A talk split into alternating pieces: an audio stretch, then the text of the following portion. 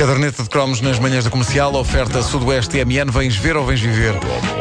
TMN, até já.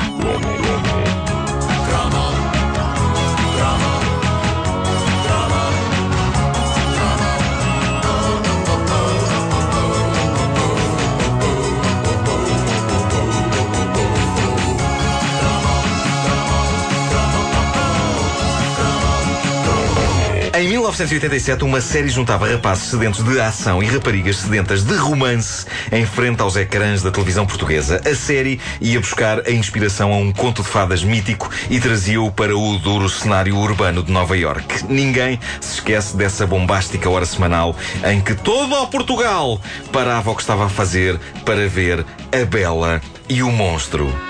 This is where the wealthy and the powerful rule. It is her world. From mine. Her name is Catherine.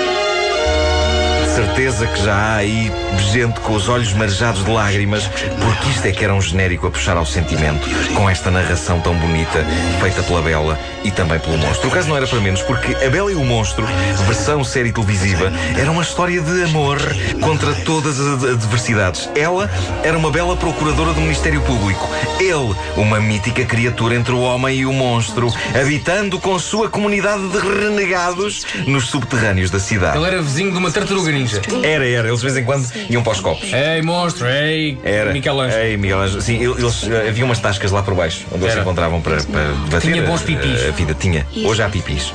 Ah, o monstro torna-se no protetor dela numa relação física.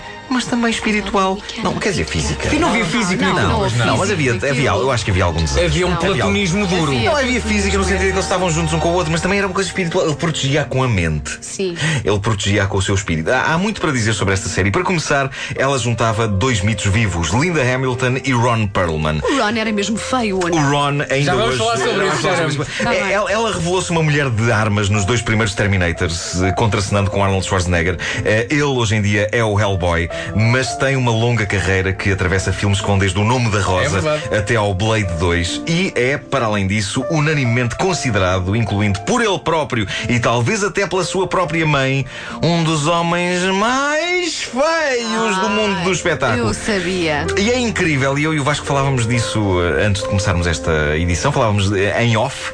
Ah, é incrível porque eh, Ron Perlman, eh, só ele conseguiria que a maquilhagem de monstro, repito, de monstro, lhe desse feições mais bonitas do que as que ele tem sem maquilhagem. Eu nunca percebi porque é que não o deixaram estar com a cara dele. Se a ideia era que ele fosse um monstro, por que não? É que, tal como ele surge nestas, nesta clássica série televisiva, a, a coisa é mais a Bela e o indivíduo estranho, mas atraente, parecido com um leão, do que propriamente a Bela e o monstro. Esse é que devia ter sido o título da série. Aquilo parecia um bocado sair das crónicas de Nárnia. Parecia, parecia. E não era só com o leão que ele era parecido. Eu estive a rever alguns episódios da Bela e o Monstro para fazer este cromo e eu acho que ele parece o estranho fruto de uma relação amorosa entre um dos elementos da banda Europe e uma leoa. A leoa deu à luz aquela pessoa. Então o elemento da banda E- e... gostaste de ir ao safari? Ui, se gostei! Ui. Ui! Nada nos garante. que- Nada, nada nos garante que um dos elementos. cigarro. Nada nos garante que um dos elementos dos Europe não tenha tido esse tipo de experiência maluca, porque os anos 80 eram de sucesso e loucura, valia tudo no mundo do rock and roll e do showbiz. E epá, eu penso que uma escapadela noturna a um jardim zoológico durante uma digressão qualquer podia ter resultado numa criatura como o monstro da série. Para mim, que tinha complexos de inferioridade com o meu aspecto físico, a estreia de A Bela e o Monstro foi um momento de esperança no futuro. As miúdas adoravam aquilo, tu de certeza que adoravas aquilo, Sim, sim, gostava imenso. Eh, e aquilo era a história de amor entre uma mulher bonita, perfeitamente normal, e uma criatura desfigurada, mesmo que menos desfigurada que o ator que fazia o papel eh, dessa criatura. E eu pensava, epá, isto agora vai criar nas moças uma moda nova que é deixarem de olhar para os moços garbosos da escola e finalmente, seguindo os sábios passos de Linda Hamilton, passarem a olhar para os renegados da sociedade, os esquisitos, os tipos, vá com óculos, de outra maneira. Apesar do monstro não usar óculos, mas tinha uma focinheira de bicho. E eu achava que óculos e focinheira de bicho estavam ela por ela, no que toca a coisa asquerosa. Aconteceu isso ou não? Ah, não aconteceu. Infelizmente, tal não aconteceu. Apesar da Bela e o monstro, as raparigas continuavam a olhar para os moços bonitos na vida real. Talvez porque, na sua essência, aquele monstro fosse afinal também ele um moço bonito. De costas parecia de facto um elemento dos Europe e de frente parecia um homem-leão. E o leão é um animal bonito. O leão é um animal bonito. Eu queria ver como era se ele fosse fruto da relação de uma noite entre um elemento dos Europe e um gnu. Que isso é que eu queria ver se era a mesma coisa. É o Eras! É o Eras.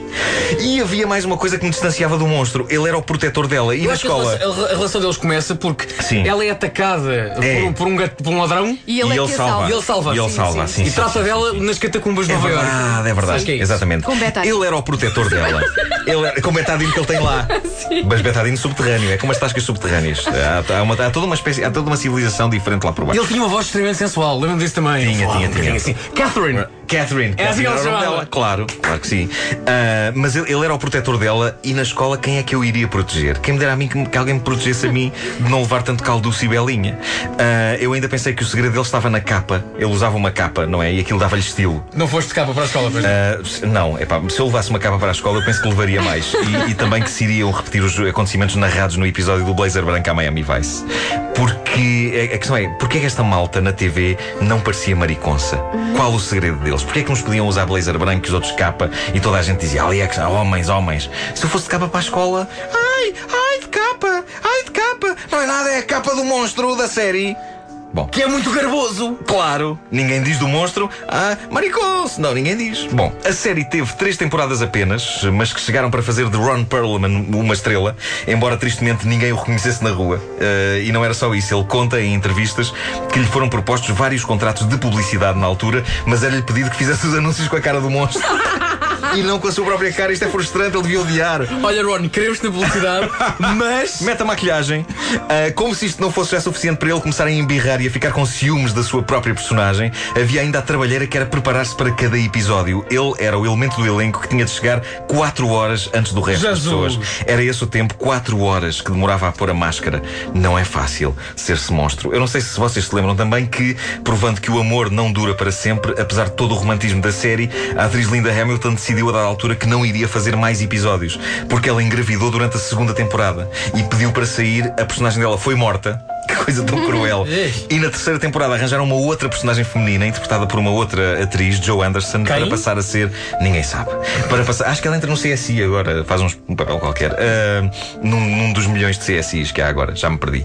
Ah, e, e a ideia é que ela ah, passou a ser o novo interesse romântico do monstro naquela altura. O que aconteceu? O público não gostou, as audiências vieram por aí abaixo e a série acabou. Por isso, se têm saudades, já sabem que a culpa é do filho da Linda Hamilton. Na altura não que era bebê, mas agora penso que já estará em boa altura de levar umas boas chapadas naquela.